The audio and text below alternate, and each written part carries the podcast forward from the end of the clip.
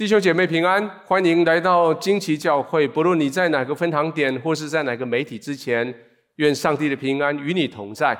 在今天我们继续这个苦难系列的第三个礼拜的讲题，我们要从彼得前书一起来分享。我们一起来看今天的主题经文。这段经文这样写：但是你们受了短暂的苦难之后，那位赐一切恩典的上帝，就是呼召你们借着跟基督耶稣连结来分享他永远的荣耀的上帝，必定会亲自重建你们，坚固你们，赐力量和巩固的根基给你们。我们一起来祷告：天父，我们谢谢你，当我们面对生命里面很多的挑战的时候，我们视它为苦难。但是谢谢你，你视它为赐福给我们恩典加给我们的好机会。主，在今天，当我们再一次打开彼得所写的这一段经文的时候，圣灵，你借着这个经文对我们的心思意念说话，对我们每一个人不一样的处境，每一个人目前所担任的工作所面对的挑战，对我们当下我们的处境说话。谢谢你，我们在你面前恭敬聆听，奉耶稣的名祷告，阿门。在这个系列里里面，我们第一个礼拜我们问到了这个问题：说为什么会有苦难？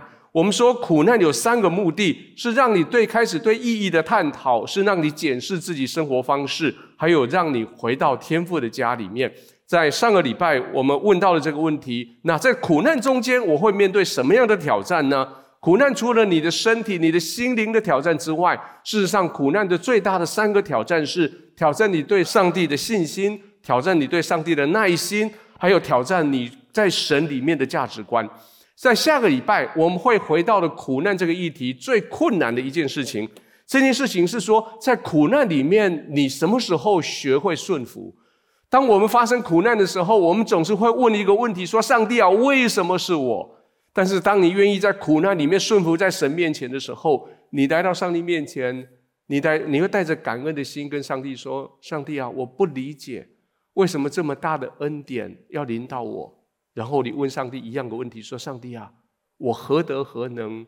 为什么是我？”当这个系列正在进行的时候，这个世界正面对很多的苦难。欧洲的俄罗斯正在入侵乌克兰，这个战争正在发生，到了第十几天，而乌克兰这边的百姓正在受苦，全世界还是笼罩在新冠肺炎的威胁之下。经济、健康、政治，各式各样都面对挑战。而在台湾的各地，我们陆续听到的各种的灾害、意外消息的不断。而我们的教会呢，近期教会的大家庭的里面，我们也正在陪着修哥面对他自己疾病上面的苦难，还有他的家庭正在忍受这些的压力。我们中间有许多人，也许你也正在你各自的生活里面在受苦，不管是身体的，是经济的。是情绪的，是家庭的，是关系的，是精神，是甚至是你的灵命的，这些是信仰上面这些的苦难。记得两个礼拜以前我们提到了，所谓的苦难是两个字凑起来的。苦难的意思，除了是痛苦跟灾难之外，苦难的意思是你被放在一个负担之下，然后你把它给背着，你在一个一个很大的重量之下把它给背着。那我们面对这个事情的时候，我们说每一个人在你生命里面，你一定有机会，甚至许多的机会去面对你背着一个你拿不掉的重量的那个阶段。于是问题就来了：如果有一个神，他是全知的神，他怎么不知道我在受这个苦？如果有一个神，他是全能的神，他怎么可以容许我进入这种困境而不伸手来拦阻？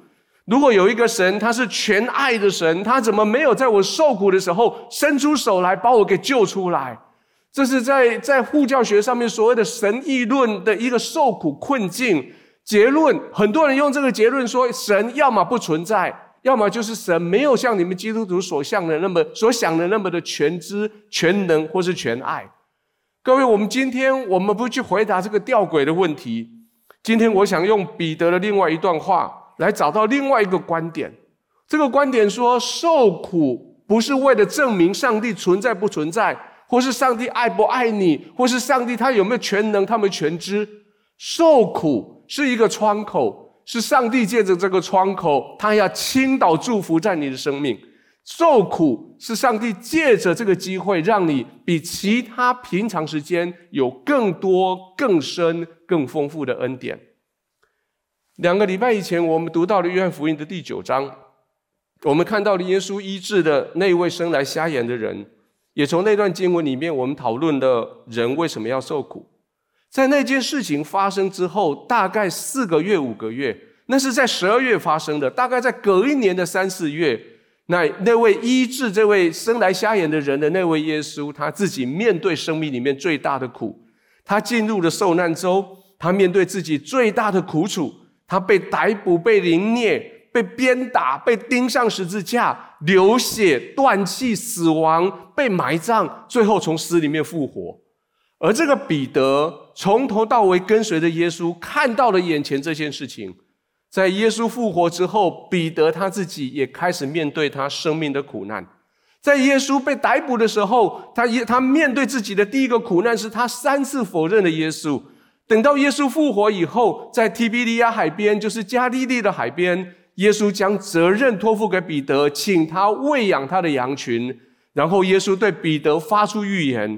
告诉彼得说：“你也要这样这样子面对你自己的挑战。”耶稣这样对彼得说：“我实实在在告诉你，你年少的时候，你自己束上带子，随意往来；但年老的时候，你要伸出手来，别人要把你束上，带你到不愿意去的地方。”写圣经的约翰写了一个注解，他写挂号：“耶稣说这话是指的彼得要怎样死，荣耀神。”说了这话，耶稣对彼得说：“你。”跟从我吧。从那个时候开始，彼得挑起很大的责任。五旬节圣灵充满之后，教会成立起来了。彼得成为教会的领袖，他开始真的照耶稣所所委托的，他牧养耶稣所留下来的羊群。他也照着耶稣所预言的去面对自己的苦难。最后历史说，彼得他也被钉在十字架上。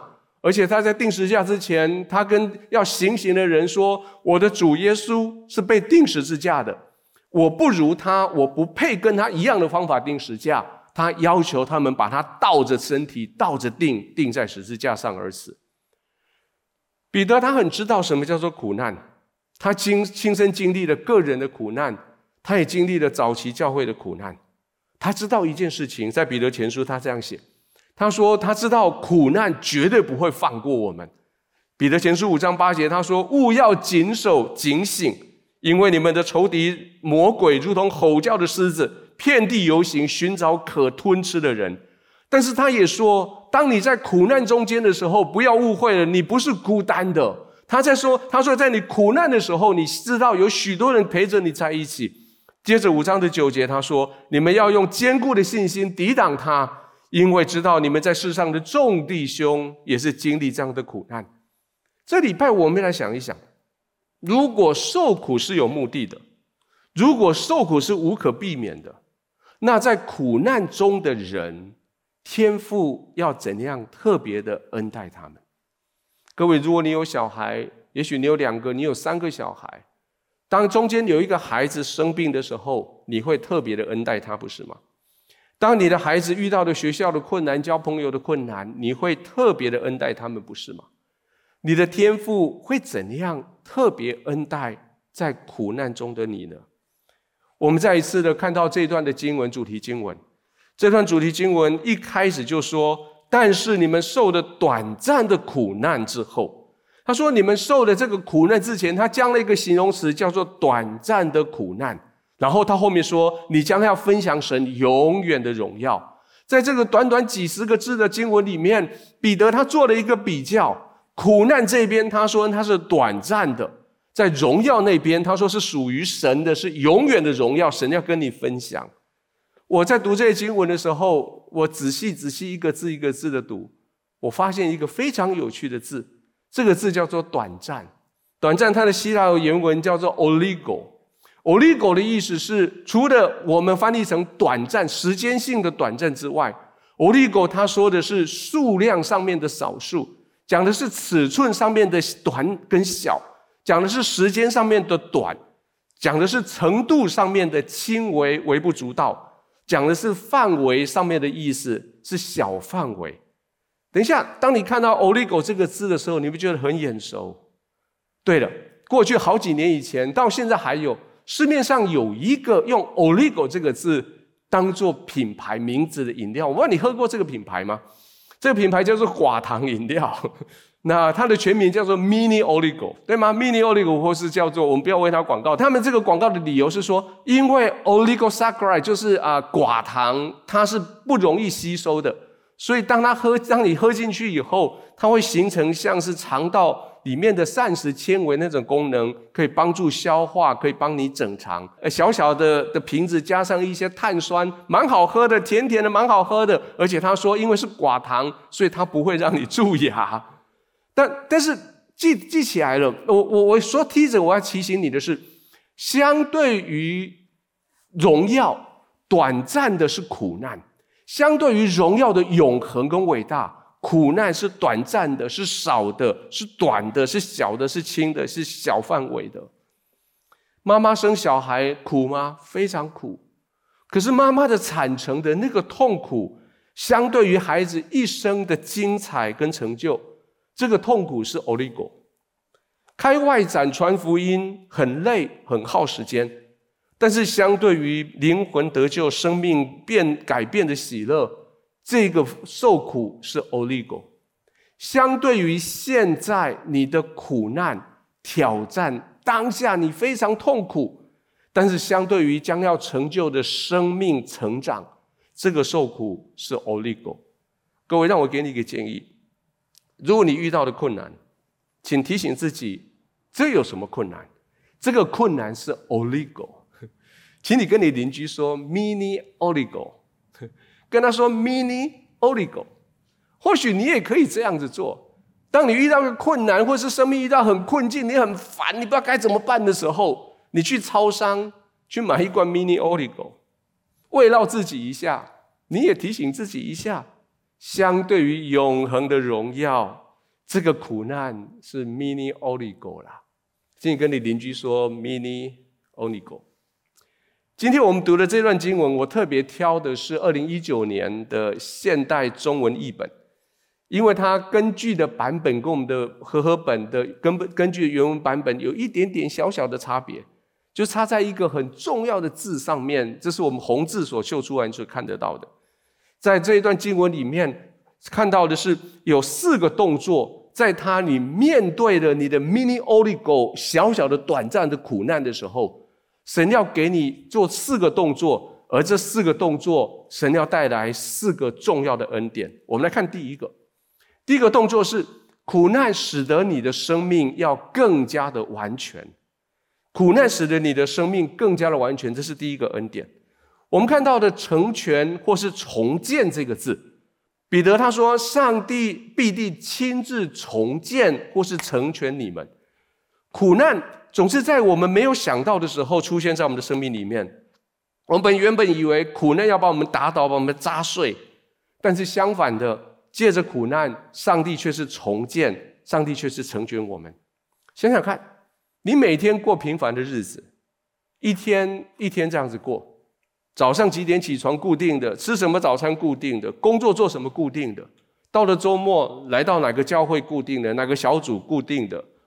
运动什么运动是固定的？朋友一大大概来聊得来，就是那些就是固定的。简单的说，就是你是在你的生活的舒适圈的里面，偶尔你会踏出舒适圈，你会面对一些挑战。但是当你面对一个挑战，有一些小焦虑，你会赢过它。赢过它以后，你就回到你的舒适圈。然后你会发现，你的舒适圈，因为你面对那个挑战，稍微变大一点点了。好喽，那有没有一些小焦虑？有，因为那个地方是你的挑战区。你进到挑战区，你适应了，你发展一些能力了，你发现挑战区被你收纳起来，变成你的舒适圈了。渐渐的，一点一点的，你的舒适圈越来越大。那大概我们大部分的人一生中就是这样子在过日子。有成长吗？一定有。可是真的成长到你生命的最极致吗？也许没有。有没有你的生命的目的？有没有被成全？可能没有。一直到有一天，你不再只是这样子很和缓的发展你的舒适圈，一直到有一天有一个巨大的改变发生，超过你所能掌控的。你的健康改变了，你的经济改变了，你的环境改变了，你的家人出事情了，你的工作有问题了，你的事业垮了，这个世界的所有东西都已经崩解了。不是不如啊，有时候是天灾，有时候是人祸，有时候是你自己身体、家人的身体，是情绪、是灵命。大改变发生的时候，你的世界就改变了，超过你过去的经验，超过你能力所能够掌握的，超过了你的舒适圈，还有外面的焦虑圈。你平常的这些动作，忽然之间出现一个动作，在远远的地方来挑战你了。你现在你面对苦难的时候，圣经说。这个时候，上帝成全跟重建的恩典就来到了。很多人跟我一样，我们走过九二一大地震台湾的那些惊慌的年代。在二十几年前的九二一，全台湾有两千四百多人死亡，有一万多人受伤，有五万多个房子全倒，有五万多个房子半倒，还有很多的公共建设完全被毁坏。在那个事情之后，整个我们这个国家，整个我们改变了建筑法规，在那之后，我们所有的这些公共建筑的设置标准完全不一样。每一次遇到这种大灾难，我们就调整；遇到这个灾难，我们就调整。调到现在，如果你发生地震，我们最近常常地震，可是这个地震现在没有九二一那么的叫我们惊慌了，因为我们现在的房子都可以耐震系数都可以到九二一的七点三以上了。所以现在地震，你已经不怕了。当这个字被翻译成重建跟成全的时候，这个字原来的意思是建筑物各个部位设置妥当，而且互相的吻合。建筑物各个单位他们设置妥当，在对的位置，而且互相吻合，那个叫做成全。比如说像你我今天所在的这个教会这个房子。这房子的墙、柱子、天花板、地板，每个地方都配置妥当，而且互相的吻合。苦难像什么？苦难像在这些房子本来这些木板、地板的中间有一些空隙的，苦苦难来到的时候，就给他们一些压力，使他们互相的吻合，使房子更加的坚固。就像你看到你的孩子，或是你自己在玩乐乐高，乐高的每一块砖跟砖要。要叠在一起的时候，你需要施加压力，让它可以紧密的吻合。各位，如果你的生命是一栋房子，苦难发生的时候，神给你的恩典是要在你生命的每个部位互相之间，借着苦难重新配置，而且互相的吻合。你看到那些面对大疾病的人，就改变了他的饮食习惯，并且开始健身。你看到失去的家人。亲人的家庭，他们活得就更加的紧密，更加的相爱，家庭就被成全了。你看到一个天灾之后留下了一群人，他们就团结起来，重建家园，重建社区，营造他们的社区，他们的社社区就被活化起来。你看到一个人面对苦难之后，他重新思考他生命的意义，他回到上帝的面前，将自己献给神，他的生命被成全。彼得说：“借着苦难。”上帝要重建、成全你的生命，而这个字的另外意思是补网。这个字出现在马太福音第四章二十一节。当耶稣遇到雅各跟约翰的时候，他们两个正坐在他们的父亲西比太的船上，正在补网。他们已经在外面忙了一整天，回来了，有一些渔获，但是他们的渔网却是破了。耶稣来到身边，跟他们说：“来，跟从我。”他们就把网子放下来，跟从了耶稣。苦难的一个功能。是借着耶稣的神给你的恩典，他要补你的破网。你倚靠来生活的工具，也许破了，那神说：“我要为你补网，加强每一条线。”也许这个网子破是你自己的责任，也许你没有注意你的健康。也许你没有好好的去经营你的婚姻，也许你没有保持健康的界限，所以人际出了问题。也许你没有去好好的经营你的公司，没有好好的用对的方法去面对这些财政，面对这些经济，结果你的网子就破了。神说：“我要借着苦难要补你的网，要让你每个网眼跟网眼中间那个线要对位的位置要对准，而且要使得你的生命更加的成全。”各位，上帝这样跟你说。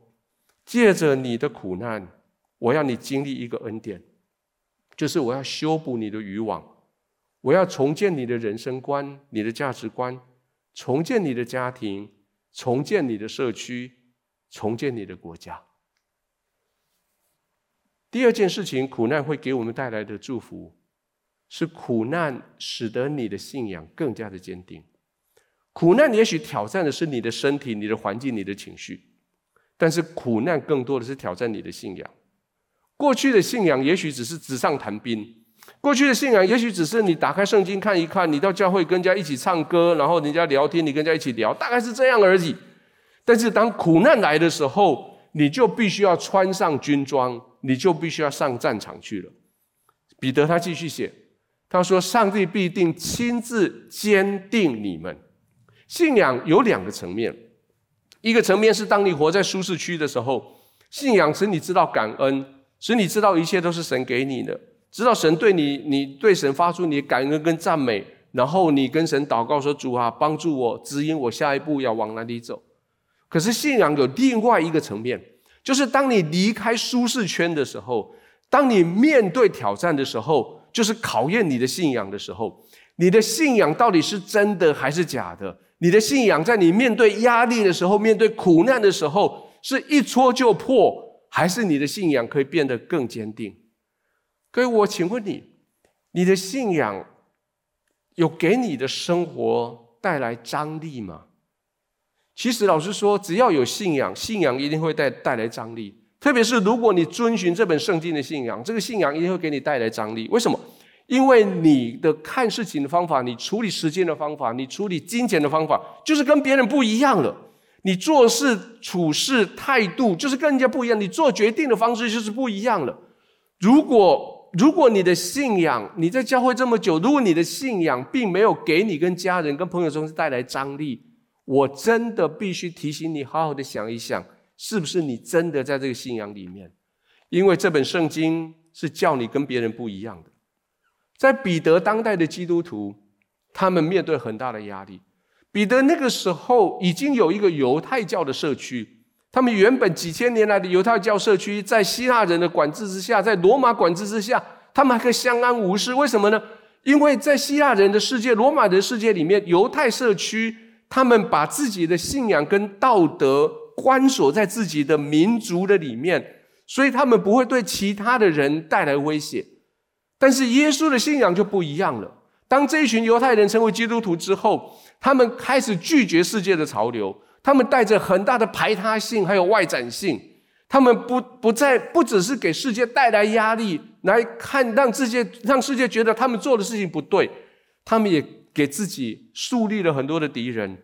他们有一个概念，甚至有个概念，他们说：我不仅仅要自己好。我还要把我的信仰跟别其他人要分享，所以他们的外展性使得别人倍倍感压力。各位，如果你有一个信仰，而这个信仰没有改变你对世界的看法，没有造成你跟别人不一样的眼光，没有督促你要去跟别人分享这个信仰，老实说，值得怀疑它值不值得你信，或者你根本不是在信仰里面，你只是在一个文化，在一个习惯。在一个社交活动里面，平常日子就这样了。平常日子，你的价值观就在考验你的信仰了。何况苦难的时候，苦难本来就是使每一个人面对压力的，而苦难使得信仰里面人压力会更大。人家看到苦难中的基督徒，人家会靠过来，会说：“啊，你不是都有去教会吗？为什么上帝没有保佑你？啊，你不是跟耶稣有私人的私交交情吗？他怎么会让这种事情发生在你身上？”也许有，甚至有人跟说：“我看你算了吧，你放弃你的信仰吧，跟着我们去拜拜什么神，去做什么事情吧。”各位，苦难是基督徒表现你自己跟别人不一样的机会。苦难带给我们恩典，是让我们去坚固我们的信仰。在早期，当你订了一个飞机的机票机位的时候，你拿到的那一张纸板的机票还不够。在你上飞机之前的二十四小时、七十二小时，你必须打电话去电去飞机公司跟他说：“我一定会上那一班飞机。”那个动作叫做 confirm，就是确认你的定位。到现在，也许你如果你用 APP 或是用打电话跟餐厅呃订了位置，餐厅过不久会送个简讯给你，跟你确定说你是不是真的要来。也许你订了一个旅馆，你要出发之前，也许你真的必须要打电话去那旅馆，说我确认要来。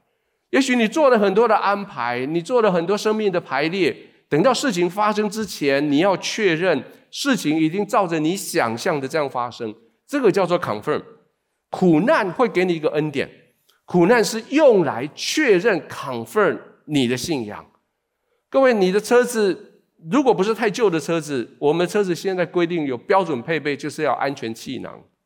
你买车子的钱，其实里面有一笔不小的钱是买那个安全气囊，不管是两个的、六个的、十二个、是七个的，不管是头的、比颈部的等等的，越安全系数越高，那气囊越多，你花的钱就越多。但是有多少人，你真的经历过你的安全气囊被打开来有吗？现场有吗？我相信那是个很惊悚的过程，对不对？一直到你的车子面对。足够大的冲击力、压力，你那个安全气囊才会打开。我真的祷告你家、你的那个房子、你那个车子的安全气囊永远不要打开，好吗？但是你必须要到那个冲击之下，你才知道你的车子哦，原来它有安全气囊。有时候为了测试一个银行、一个公司、一个系统或是一个机器它的稳定性，我们必须对这个东西做一个压力测试。压力测试是一个严格的测试，就是。让这个系统、这个公司超过正常使用条件下去运作，然后再确定它的表现，看它是不是可以撑得住那个压力。苦难就是在做这件事情。我怎么知道这张桌子可以承担多大的重量？如果有人跟我说没有关系，这个桌子我们预计它可以承担一百公斤，那我唯一知道它真的可以撑一百公斤的方法是什么呢？就是我自己爬上去。我七十四公斤的人爬上去，如果他还没有垮，我就再叫另外一个人也爬上来。我们超过一百公斤人在这个上桌子上，如果桌子没有考没有垮，我们知道它可以盛一百公斤。一直到什么时候，我们知道这个桌子到了它的临界，就是当桌子开始变形的时候。各位不要误以为苦难要叫你的信仰崩溃。事实上，苦难真实的目的是要坚定，要确认你的信仰。苦难要帮助你确认你所信的是真的。好几年前，我一个朋友，他的妻子因为因为呃鼻咽癌去世了。当时当他妻子被诊断出鼻咽癌的时候，医生跟他说，大概只剩下五年，三到五年的生命。我这个朋友就非常用力的，非常带着极大的爱与慈悲怜悯，在他的妻子的身上。全力的照顾他的妻子，他的太太因为这样子，在被诊断之后，医师说，医生说这五年，他活了十几年，几乎三倍的时间。而在他的照照顾之下，后来这个疾病还是让他太太去世了，他非常的哀伤。他请我去主持他他的太太的告别式。我记得在告别式的那一天，他来到身边，抱着我对我说：“说我幸好是个信耶稣的人。”我信耶稣，我都经历这么大的哀伤，这么大的压力了，何况是那一些没有信耶稣的人，我实在是没办法想象他们是怎么过来的。这个朋友在他面对他生命最大的苦难的时候，他确认了他的信仰，让我很大胆这么说：没有经过考验的生命，不是真的坚强的生命。没有经过苦难的信仰，不是真的坚固的信仰。而在几年以后，当这个朋友，我再次遇到这个朋友，他跟我说：“我没有想到，我竟然有能力可以从丧妻之痛撑过来。”第三个，我今天要告诉你的，苦难给我们的恩典，苦难它给你带来力量。经历苦难的第三个恩典。是这个力量超过你自己所预估的力量。彼得这样说：“说上帝必须亲自赐力量给你们。也许你曾经跟上帝祷告说：‘主啊，给我力量。’我我想上帝大概会在那边，然后问说：‘我给你力量，要你要做什么？’你总不能跟上帝说：‘上帝要给我力量。’”所以，我可以可以在众人面前展现我的力量，就像人家那些健身的人这样子在面前展示他的肌肉一样。不，上帝给你力量的时候，通常是你正需要力量的时候，对不对？你遇到一个挑战，你说主啊，给我力量。上帝给你力量超过那个挑战。你遇到一个危机，你说主啊，给我力量。上帝给你力量胜过那个危机，解除那个危机。上帝给你力量，使你有力量可以去帮助别人，去服侍别人。上帝给你有力量，可以去帮助别人解除他们的危机，解除他们的挑战。苦难使得上帝有机会给你力量，苦难使你有机会将神给你的力量拿出来用，苦难使你有机会展现你以前所没有的能力。在在最近这几年，我们身边的很多的年轻人陆陆续续都结婚，然后很快的就有他们自己的小孩，一个、两个、三个的。这些人在过去这十几年中间，在教会一起长大，我看着他们长大。他们一开始我认识他们的时候，有些人是国中生，有些人是高中生、大学生。现在看到他们是爸爸，他们是妈妈。这些年轻人，其实在我大脑里面，不久以前他们还是小毛头，什么都不懂，靠着他们的父母亲喂养他们、照顾他们。可是现在他们是负责任的爸爸，是坚强的妈妈。各位不要误会，我不是说成家立业、结婚生子是苦难。我说的是，生命每个季节的挑战都是挑战，而每个季节的转换的挑战的里面，神借着这些转换，他给你力量。真的，以前人说叫做“为母则强，为父则强”，真的哎。有时候我想象，那么脆脆弱、那么小的那一个国中生，那个小妹妹，竟然勇敢的去面对婚姻的挑战。然后竟然去勇敢面对生产的痛苦，然后现在勇敢面对小孩对他的这些离了在那边的麻烦，你可以想象，他们原本本来对每一天早上要吃什么早餐自己都拿不定主意的，现在要赚钱养家，现在要张罗一家人的三餐，现在要照顾这些孩子，甚至提供他们的未来所需的。各位，苦难或是挑战，给你的生命里面带来的是你的力量。曾经有一个朋友发生一件有有趣的事情，他他们的邻居失火，而在那个失火发生之前的前几天，他们家刚买了一部很大的冰箱，进口货，而且很贵的一台冰箱，他很喜欢。到了失火的时候，那些啊消防队来了，开始布这些水线，开始疏散人群，然后消防消防消防队人告诉他们说：“你们必须从你们家下来，因为火可能会烧到你们家，你们赶快逃难。”这个朋友说：“糟糕，要逃难了怎么办？我这个冰箱刚买的，所以他二话不说就背起他那个冰箱，从三楼走，他公寓的三楼走楼梯，背起冰箱就这样下来了。等到下到地面的时候，等到火都打熄以后，他们家还好没有受到波及。他发现他冰箱他扛不回去了，而就在平地。他们说：‘那你试试看。’他临平地，他连把冰箱拿离开地都没有力量了。”也许你说那是肾上腺素吧，也许你说那是人争一口气的那一口气吧，也许那是不认输的人遇到困难的时候咬着牙根就是要撑过去的那种咬牙根吧。但是圣经说，苦难，上帝给你个恩典，你不必咬牙，你不必靠潜能前激发，你不必靠你的肾上腺分泌肾上腺素，上帝给你恩典是，他把力量、智慧就赐给你。在苦难的里面，上帝给你创意，给你以前没有的知识能力，让你可以照顾这些重症的病人、亲人，可以短时间找出解决的方案，可以有及时性的智慧知识解决问题，可以有特别的环境，有特别的恩宠，而且苦难带来的这个力量的恩典，不只是使你自己有力量，而且使你又可以去帮助别人，不仅使你自己胜过苦难。而且胜过苦难回来以后，还可以用你的经验回过头来来兼顾其他的人。你可以使其他人少走一些冤枉路，你可以帮助他们少做一些不没有意义的事情。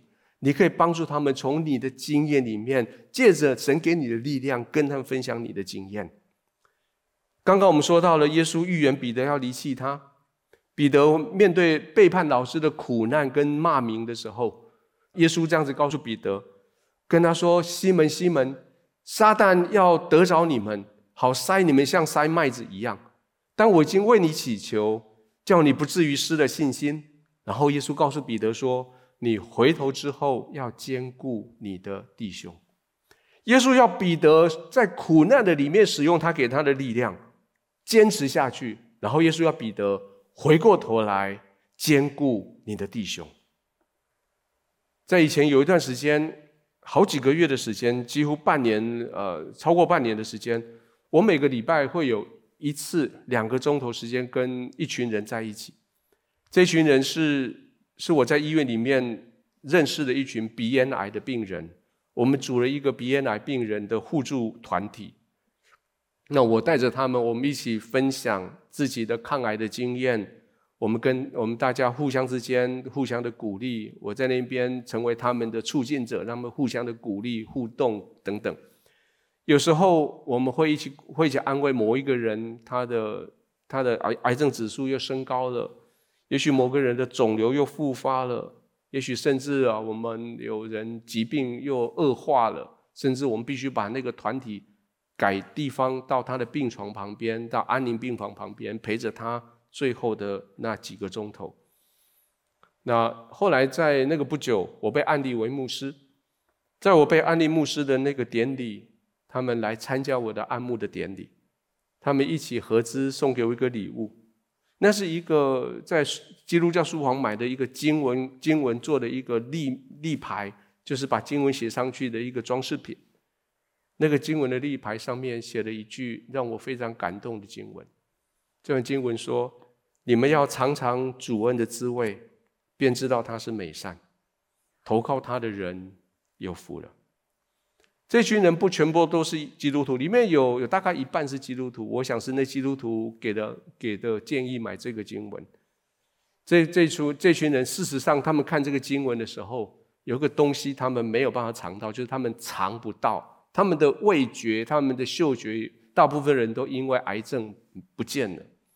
他们甚至到今天这十几年过后，这当时的那十几个人，其实现在还活着的寥寥可数。但是他们告诉我，在我们的苦难里面，上帝给我们的力量，而且他建议我，你该去尝尝看。苦难，它挑战，它使你的有力量，它使你的信仰坚定，它使你的生命更完全。苦难。它使你的信仰根基更加的稳固。苦难是挑战你的信仰深度的时候，苦难是将你的信仰根基扎得更深的时候。彼得这样子讲，他说：“上帝必亲自赐巩固的根基给你们，上帝必亲自把巩固的根基赐给你们。有很多方法，你可以建造巩固的根基在信仰上面。”你每天固定的灵修、祷告、敬拜、赞美，你每天按着我们教会的进度来读经、QT、读属灵鉴宝书等等属灵书籍等等。你每个礼拜你规则的参与主日小小组，你参与服事，你开外展，你参加 RPG 那些那些祷告小组，跟你的属灵伙伴一起切磋信仰经验，分享生命见证。也许你可以参与培育系统，参与特会，参与各样的学习圈的课程都可以。这些都可以帮助你在信仰打根基，但是如果你经历苦难，而你的苦难却是会很快的将你的根基把你扎深。也许过去你读经怎么读就读不出亮光，但是在苦难中间的人，你发现每一个字在对你说话。也许你祷告本来就很平淡，可是在苦难的中间，你发现你祷告非常的迫切。也许你不知道该怎么分享信仰，怎么传福音，但是经历过你的苦难之后，你有说不完的见证。不要误会，我不是说要有苦难，你的信仰才会有根基。我是说，苦难就像一个铁锤在打一个地桩一样，每一次苦难打在你的身上，它越打就把你越打到土的深处，越打越深，你的根基就越来越稳固。苦难就像什么？苦难就像海面上面的那个风浪，当一艘船面对风浪的时候，它把它的锚抛到海底，而那个锚有一个倒钩，就是让海底到了海底的时候，如果它没有动，它还没有办法完全的固定住。风越吹，船被吹着跑的时候，那个锚就在海底面深入到海底的的土里面去，沙里面去，就更深。风越吹，它越被拉，它就被扎根扎得更深，这艘船就越稳固。希伯来书的作者这样子讲，他说：“我们有这个指望，如同灵魂的锚，又坚固又牢靠，且通入到幔内，不只只是在海底，而是到幔内。幔内指的是在在至圣所里面神同在的那个地方。在说这个话之前，希伯来书这样说：“他说亚伯拉罕在他的苦难的中间恒久忍耐，得了神应许他的，而且上帝不仅仅应许他，上帝还做了一件很特别的事情。他说人都是值得比自己大的启示，而且以启示为实据。”了解各样的争论，这样神愿意为那承受应许的人格外显明他的旨意是不改变的，所以就启示为证。借着这两件不更改的事情，就是上帝其实不用启示，因为没有比他更大的了，所以他指着自己启示。上帝其实也不用启示，因为他的应许就是不会改变，他是为了要让你放心，他把这两件事情加在你身上。他说：“我应许你，而且我指着我自己启示，说我绝不说谎。”我叫着你们往避难所去，使定处在我们的前头指望的人可以大得勉励。然后他会说刚刚的那句话，他说：“我们这个指望如同灵魂的锚，深深的、坚固的、牢靠的进到神的同在的里面。如果锚深入海底，就不怕风浪。我们的信心的锚抛在至圣所里面，更不怕生命的苦难。”我们扎根在神的同在的里面，我们扎根在基督的里面。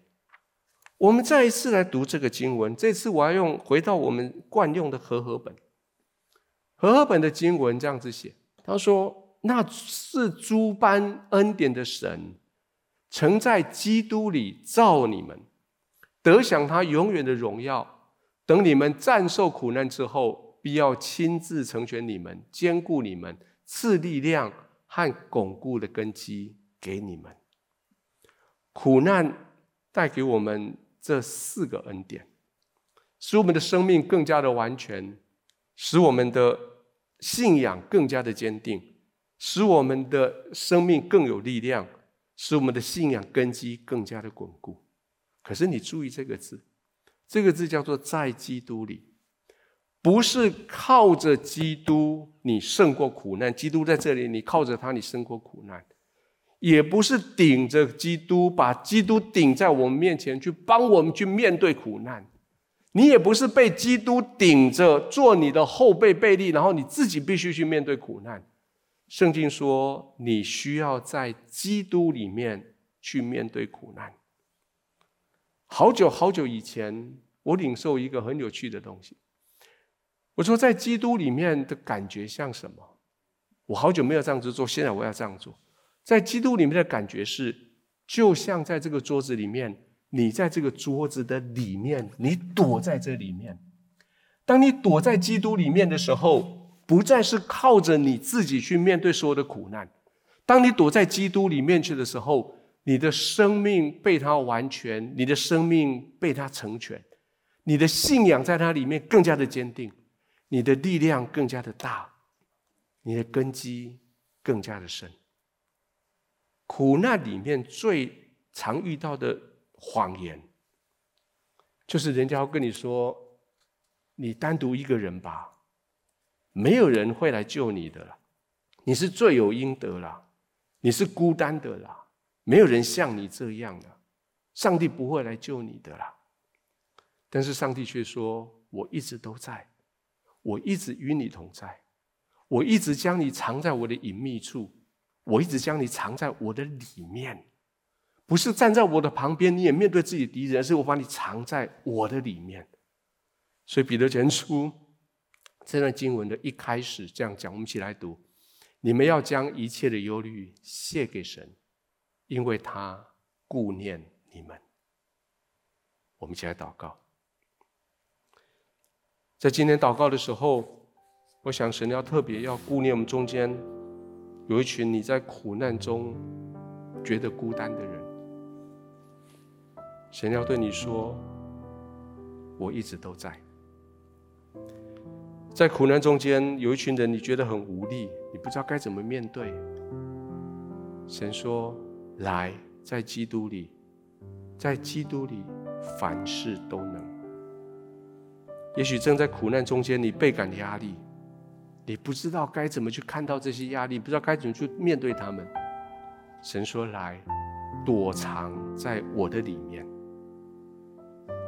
也许我们中间有一些人，你正在苦难中，你觉得你的信仰是被挑战的，神说：“将你的生命的锚深深的抛在我同在的至圣所，我与你同在。”天父，我谢谢你，不管我们在什么样的情境之下，我们在基督的里面，我们与你同在。我想在这时候，不管你在哪里。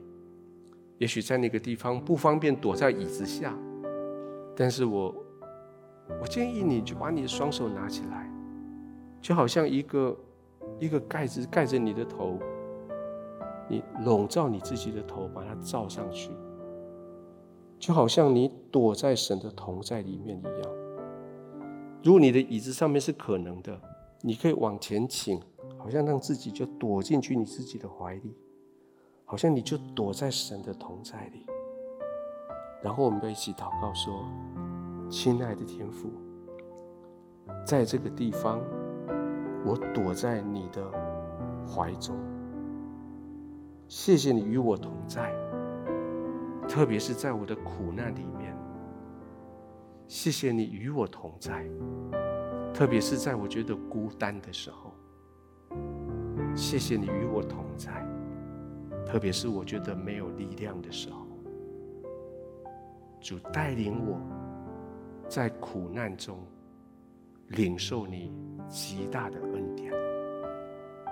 我要将我生命的主权交在你的手里，请你做我的主人，做我的救主，带着我胜过这一切。